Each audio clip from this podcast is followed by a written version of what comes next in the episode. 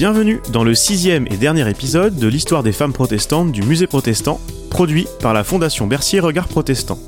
Au cours des cinq épisodes précédents, les historiennes Marianne Carbonnier-Burcard, Sarah Rouvière, Gabrielle Cadier et Sylvie Chaperon nous ont raconté la longue histoire des femmes protestantes et de leur rôle dans les églises et dans les sociétés de leur temps. Pour terminer cette série, il nous a paru important de dérouler le fil de cette histoire jusqu'à aujourd'hui avec deux théologiennes impliquées dans les églises réformées. Avec Emmanuel Sebold, présidente du Conseil national de l'Église protestante unie de France, nous reviendrons sur l'écho que peuvent avoir quelques grands thèmes de cette histoire aujourd'hui, puis nous évoquerons avec Johan Charas Sancho l'actualité des combats féministes et la part qu'y prennent les femmes chrétiennes. Toutes deux font partie des invités d'un autre podcast Regard Protestant qui s'intitule Protestante. Vous pourrez y découvrir leur parcours dans une conversation au long cours avec Jérémy Kleiss dont je vous conseille fortement l'écoute. J'ai d'abord demandé à Emmanuel Sebold pourquoi il était selon elle important de raconter l'histoire des femmes protestantes. C'est très important de raconter l'histoire de ces femmes parce qu'il y a une petite musique qui est jouée régulièrement quand on parle de féminisme ou euh, d'accueil euh, de toutes et tous ou etc. Cette petite musique dit ah mais euh, ces idées modernes, ces idées nouvelles, l'Église ne doit pas suivre le monde, euh, on ne doit pas courir après la dernière mode. Or, c'est pas une mode que les hommes et les femmes, que toutes les personnes soient accueillies pour ce qu'elles sont, avec leur qualité, avec ce qu'elles ont à apporter à la société, à l'Église, au monde. Les protestants le disent depuis cinq siècles. Les protestantes le disent depuis cinq siècles. Donc ça n'a rien de moderne, ça n'a rien d'une invention euh, de cette décennie ça n'a rien de nouveau. L'accueil de toutes les personnes et, la, possibilité que toutes les personnes puissent prendre la parole, que ce soit dans une leur communauté de foi ou dans la société, c'est quelque chose que les protestants disent depuis cinq siècles. Et donc, je crois que c'est très important qu'on se redise notre histoire. Et j'avoue, j'ai appris beaucoup de choses dans les détails en écoutant cette histoire.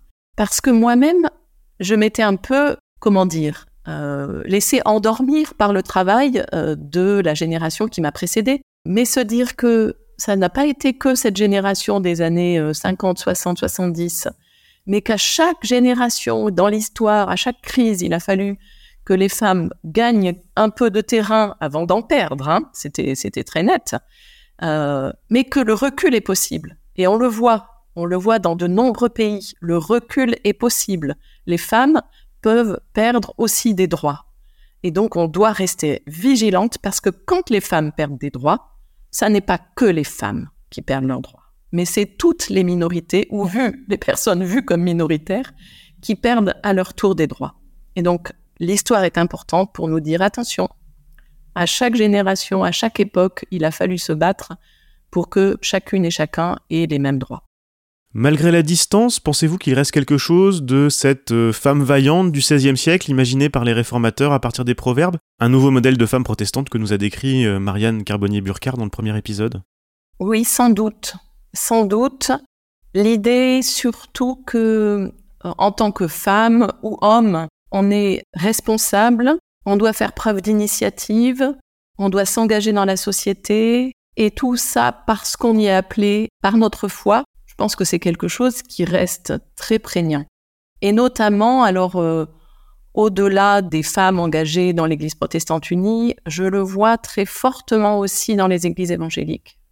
Ça, c'est peut-être quelque chose qu'il faut souligner parce que je dirais que la manière dont les femmes sont devenues pasteurs euh, dans l'Église réformée, dans l'Église luthérienne, cette manière-là encourage nos sœurs dans les églises évangéliques à réclamer euh, à leur tour leur place, euh, leur pleine place euh, en action et en parole aussi. Et donc je pense que oui, ça, ça peut effectivement être résumé par cette image des proverbes. Tout à fait.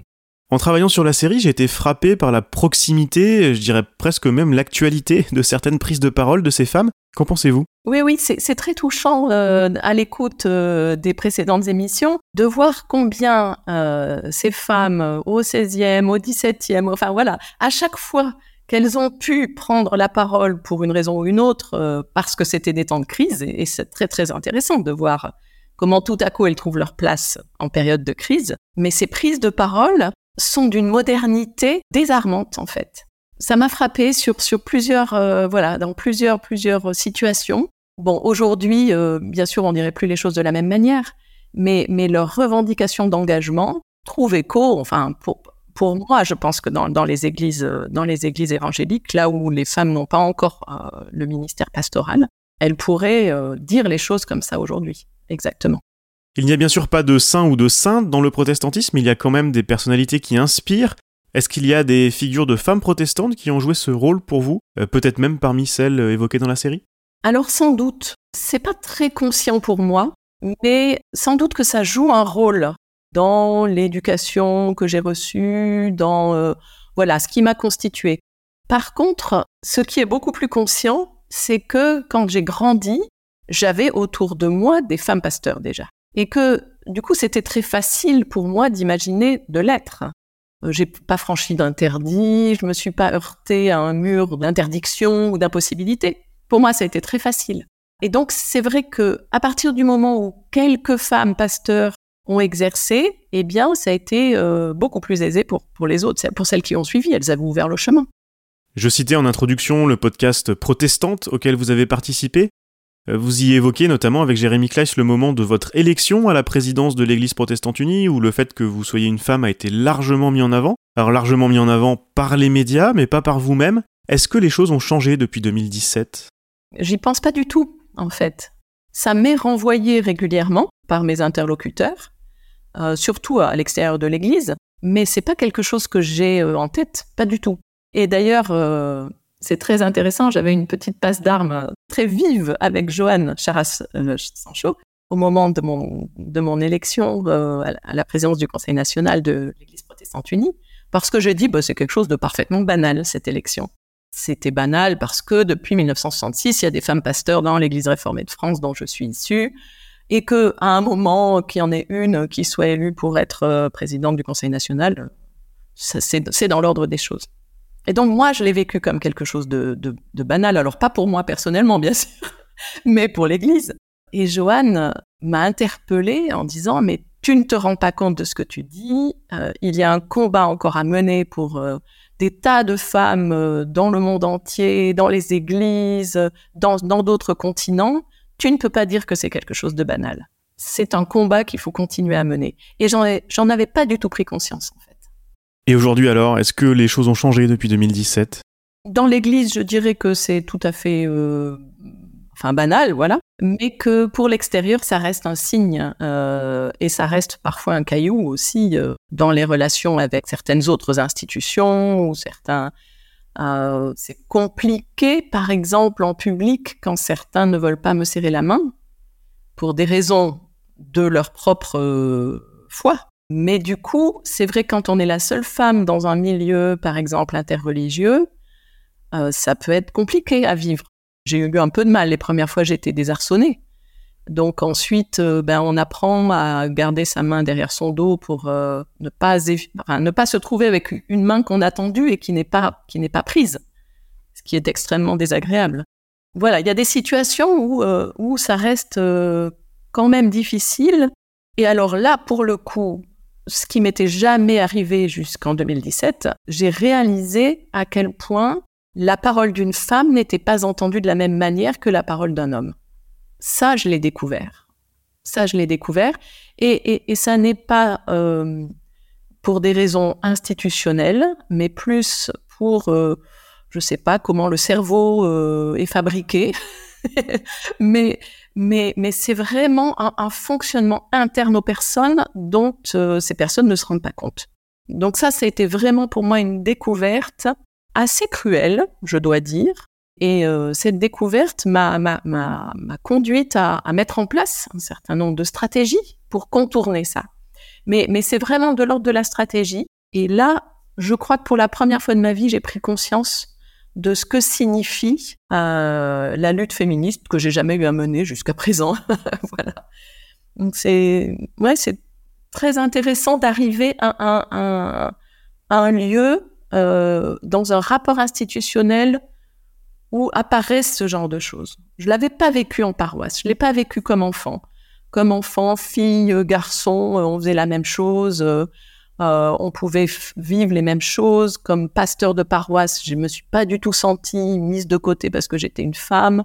Mais voilà, arrivé à un certain niveau de responsabilité, je sens que ma parole n'est pas écoutée parce que c'est la parole d'une femme. On comprend donc bien que le combat est loin d'être terminé. Et ça, je pense que c'est les plus jeunes générations, en tout cas pour moi, c'est mes enfants, qu'ils soient garçons ou filles, hein, qui m'ont interpellé là-dessus en me disant, maman, attention, il y a des choses qui sont en train d'être perdues, ou il y a des, combats qu'il faut encore mener, ou mener à nouveau, ou mener à nouveau frais. Attention, vous, les, générations d'avant nous, vous ne voyez pas ce qui se passe partout.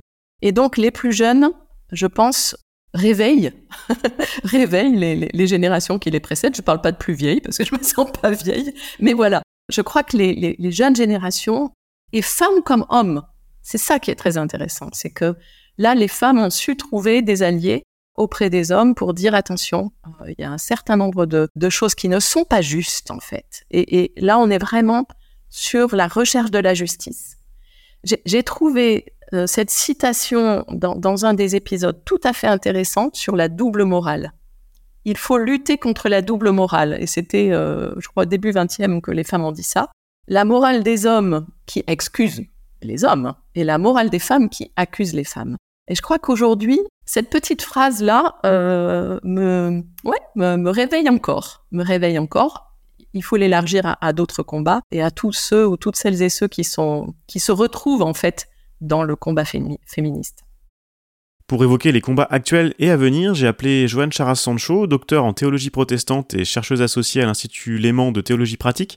Elle sert actuellement comme diacre dans la paroisse réformée francophone de Zurich et j'ai commencé par évoquer avec elle les effectifs des femmes pasteurs.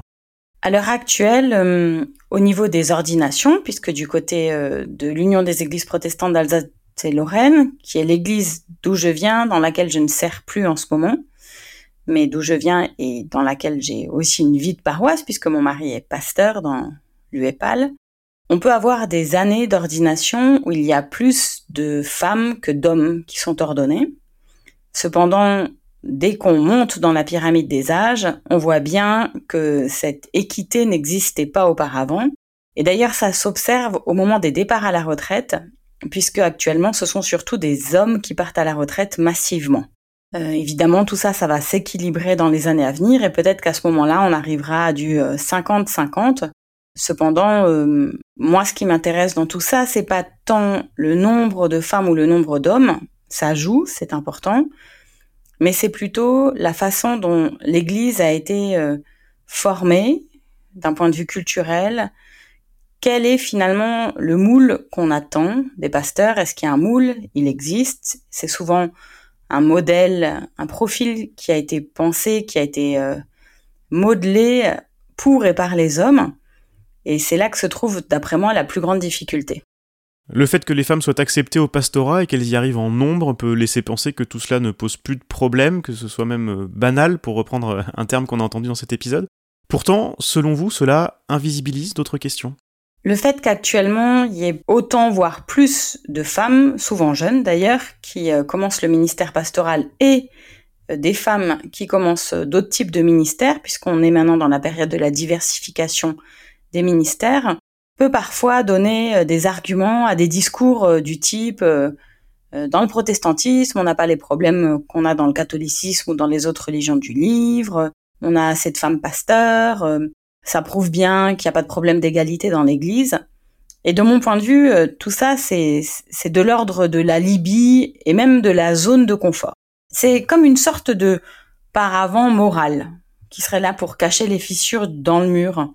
Puisque comme je l'ai dit auparavant, cette église, ces églises, elles ont été entièrement forgées, pensées, construites au niveau institutionnel par et pour des hommes. Et donc il y a énormément d'angles morts et de billets de genre qui ne sont pas pris en compte.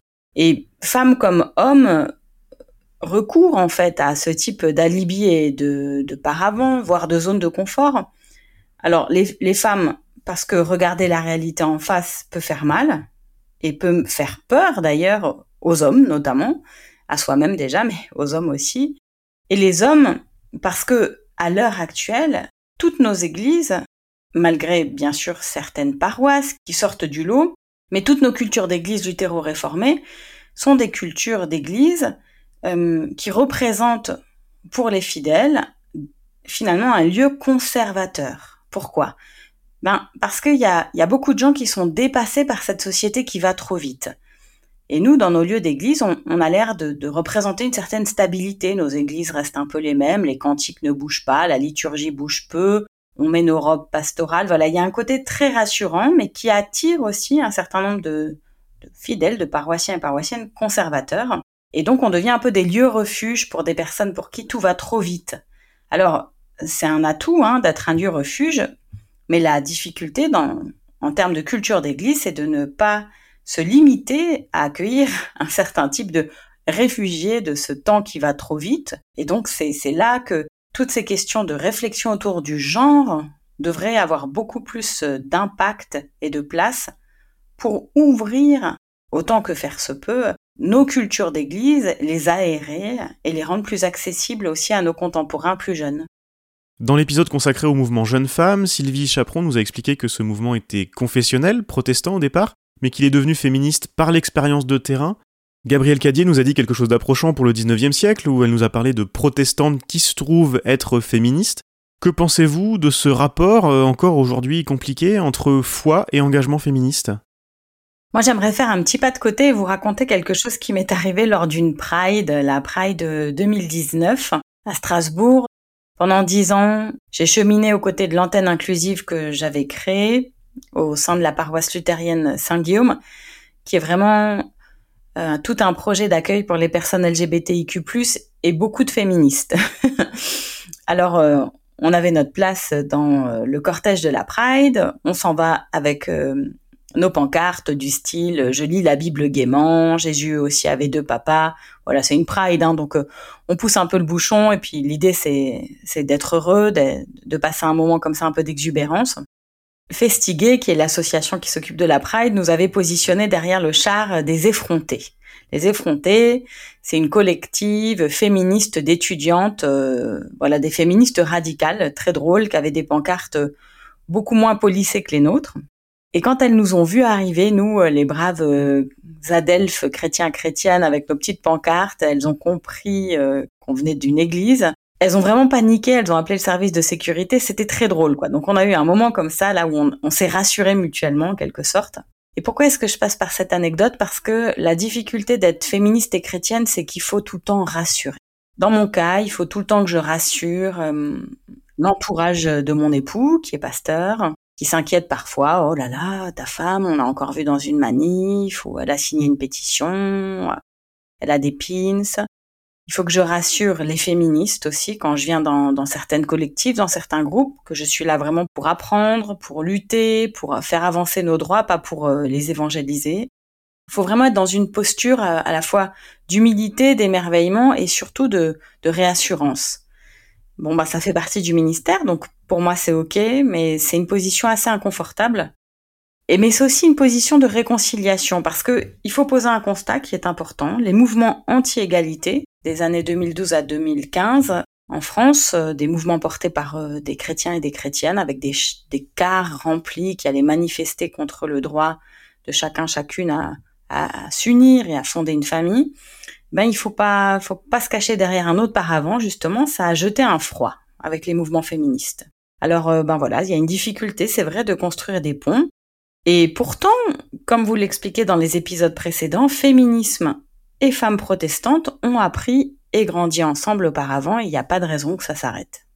Les mouvements féministes d'aujourd'hui s'ouvrent à de nombreux combats, notamment avec les communautés LGBTQIA. Comment penser et accompagner ces luttes au sein des églises? Si on prend vraiment au sérieux la mission de l'Église, qui est d'être témoin du Christ dans tous les aspects de la société, si on prend cette mission au sérieux, on ne peut pas dire aux gens, venez dans nos églises, et devenez qui nous voulons que vous soyez. C'est pas comme ça que ça fonctionne. La transformation de toute personne, la transformation, elle passe par la rencontre, elle passe par l'écoute, elle passe aussi par le respect de ses besoins fondamentaux. Et donc, euh, sur les questions LGBTQIA+, il n'y a pas 36 000 façons de faire entendre un message d'amour, d'inclusivité, des deux côtés, hein, du côté des personnes concernées, du côté des personnes qui n'y comprennent pas grand-chose. Il s'agit d'informer, de dialoguer. Du côté des personnes concernées, il s'agit d'être visible. C'est important. Les drapeaux arc-en-ciel, c'est pas pour la frime, c'est pas pour le, le bling bling, c'est pour dire à des gens avec des symboles que eux comprennent, venez, vous serez ici chez vous. Donc on affiche notre soutien. Et puis moi j'irai même un peu plus loin. C'est important de mêler nos calendriers. C'est-à-dire il y a le calendrier liturgique avec nos fêtes qui nous sont chères, mais de faire aussi une place pour euh, les fêtes euh, plus contemporaines, les dates importantes, le jour du coming out, voilà, qui avait lieu là au mois d'octobre. Essayez à chaque fois de, faire une place aussi à ces réalités parce que nous avons une responsabilité, nous avons blessé des gens, nous leur avons interdit l'accès total et complet à un certain nombre de rituels dans nos églises et nos temples, nous avons un devoir maintenant de faire un petit effort de communication, un petit effort de pastoral. C'est pas un, une option de mon point de vue, c'est un devoir.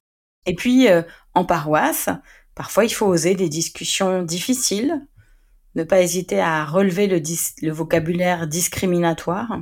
Et pour ça, il n'y a qu'une seule option, en quelque sorte, au niveau des directions d'église, c'est diversifier les modèles pastoraux et les types de pastorales, avec notamment les projets émergents. Et cela passe notamment par des groupes de parole en, non-mixité.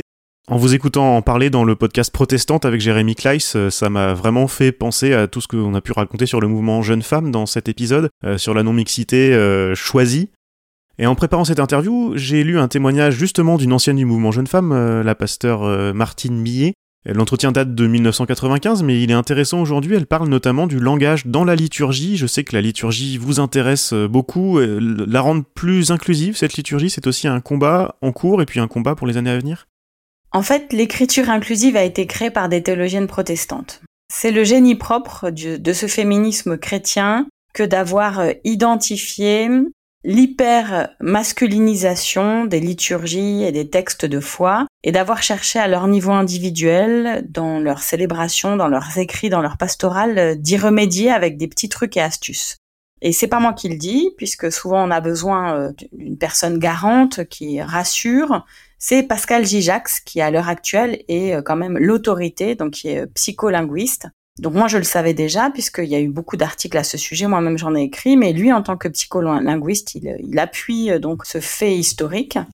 Et d'ailleurs je l'ai entendu, ce psycholinguiste, lors de la journée qui a été organisée euh, début octobre euh, par l'Église protestante de Genève et la faculté de théologie via l'Institut roman de systématique et d'éthique.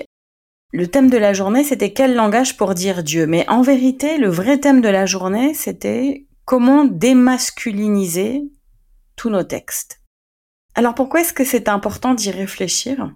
C'est parce que à partir du moment où on continuera à masculiniser comme ça Dieu, mais aussi nos liturgies et nos textes, cognitivement, on continuera à prétendre que le royaume se construit sur le masculin. D'une part, c'est beaucoup trop de responsabilités pour les hommes, et d'autre part, ça empêche le féminin, le non-binaire, tout ce qui est aussi euh, entre les deux, de s'exprimer et de développer des dons et des charismes. Et s'il y a bien une chose qui est importante en théologie chrétienne, d'après moi, c'est de faire avancer le royaume. Et sans les dons et les charismes des gens, on n'ira pas très loin. J'ai un exemple à vous donner d'un travail que je suis en train de compléter avec euh, une jeune euh, théologienne qui s'appelle Juliette Marché. Donc, on est en train de, terminer un article sur l'usage de Galate 3 euh, ce verset bien connu, il n'y a plus ni juif ni grec, ni homme ni femme, ni homme libre ni esclave. Et ce verset-là, on s'est intéressé à son usage dans des liturgies de baptême. Alors les liturgies de baptême en contexte luthéro-réformé. Alors déjà d'une part, il est très peu utilisé ce verset, et lorsqu'il est utilisé, on ne garde que l'enrobage, c'est-à-dire ce qu'il y a avant, et on enlève ce il n'y a plus ni juif ni grec, ni homme ni femme, ni voilà ni libre ni esclave. Dans les liturgies même, on a une frilosité à utiliser des versets qui pourraient sembler subversifs alors qu'ils font même partie de notre corpus. Et on s'est rendu compte euh, qu'au contraire, dans les liturgies queer, par exemple, lorsqu'il y a quelqu'un qui a euh, transitionné, quelqu'un qui avait été assigné à un genre ou à un autre à la naissance et qui peut enfin, à un âge peut-être plus adulte, vivre sa vie en plénitude, et qu'il y a une liturgie à l'église pour proclamer ce nouveau prénom et, et l'assurer de la bénédiction de Dieu dans, dans cette vie, ce nouveau chapitre de vie. Eh bien, par contre, ce verset, il est beaucoup utilisé en théologie queer. On n'a pas peur de nommer les choses. On n'a pas peur de se poser des questions sur euh, les frontières du genre et la non-binarité. On a de l'audace. Et c'est cette audace-là que nos mères dans la foi, nos matriarches euh, féministes, ont essayé euh, de, de nous transmettre avec ces questionnements qui seront peut-être euh, éternels sur l'écriture inclusive. Ne pas se mettre en mouvement, c'est refuser aussi cet appel de l'esprit. Et c'est problématique euh, quand on, veut vivre en plénitude, justement. Et c'est quelque chose que nous, en féminisme chrétien, on, ose faire et j'en suis très fière. Bah écoutez, c'est une bonne façon de boucler la boucle de cette série. Euh, ce verset de l'épître aux Galates, justement, c'est celui sur lequel se basait Marie d'Antière au XVIe siècle pour demander plus de droits pour les femmes, notamment dans les églises, comme nous l'expliquait Marianne Carbonier-Burkard dans le premier épisode. Oui, j'ai vu ça. C'est puissant, c'est vraiment puissant. Quand j'ai lu ça cette nuit, j'ai vraiment senti le souffle de Dieu me traverser et me dire, voilà, continue ma cocotte, euh, tu te prends des, vestes et des portes, parce que moi je m'en suis prise des portes. Mais euh, quand je quand j'entends une matriarche comme ça qui me souffle dans l'oreille, je, sais que bon bah je vais, je vais dans la bonne direction. Un grand merci à Joanne Charas-Sancho et à Emmanuel Sebolt de s'être prêté à cet exercice de concordance des temps. Un grand merci également aux historiennes qui ont porté ce récit, Marianne Carbonnier-Burcard, Sarah Rouvière, Gabriel Cadier et Sylvie Chaperon. L'histoire des femmes protestantes est une série du musée protestant produite par la Fondation Bercier Regard Protestant, réalisée par Antoine Gouritin. La musique originale est signée Alexandre Lechaud. Retrouvez les références bibliographiques et sonores ainsi que les autres épisodes dès à présent sur le site du musée protestant et dans votre application de podcast favorite.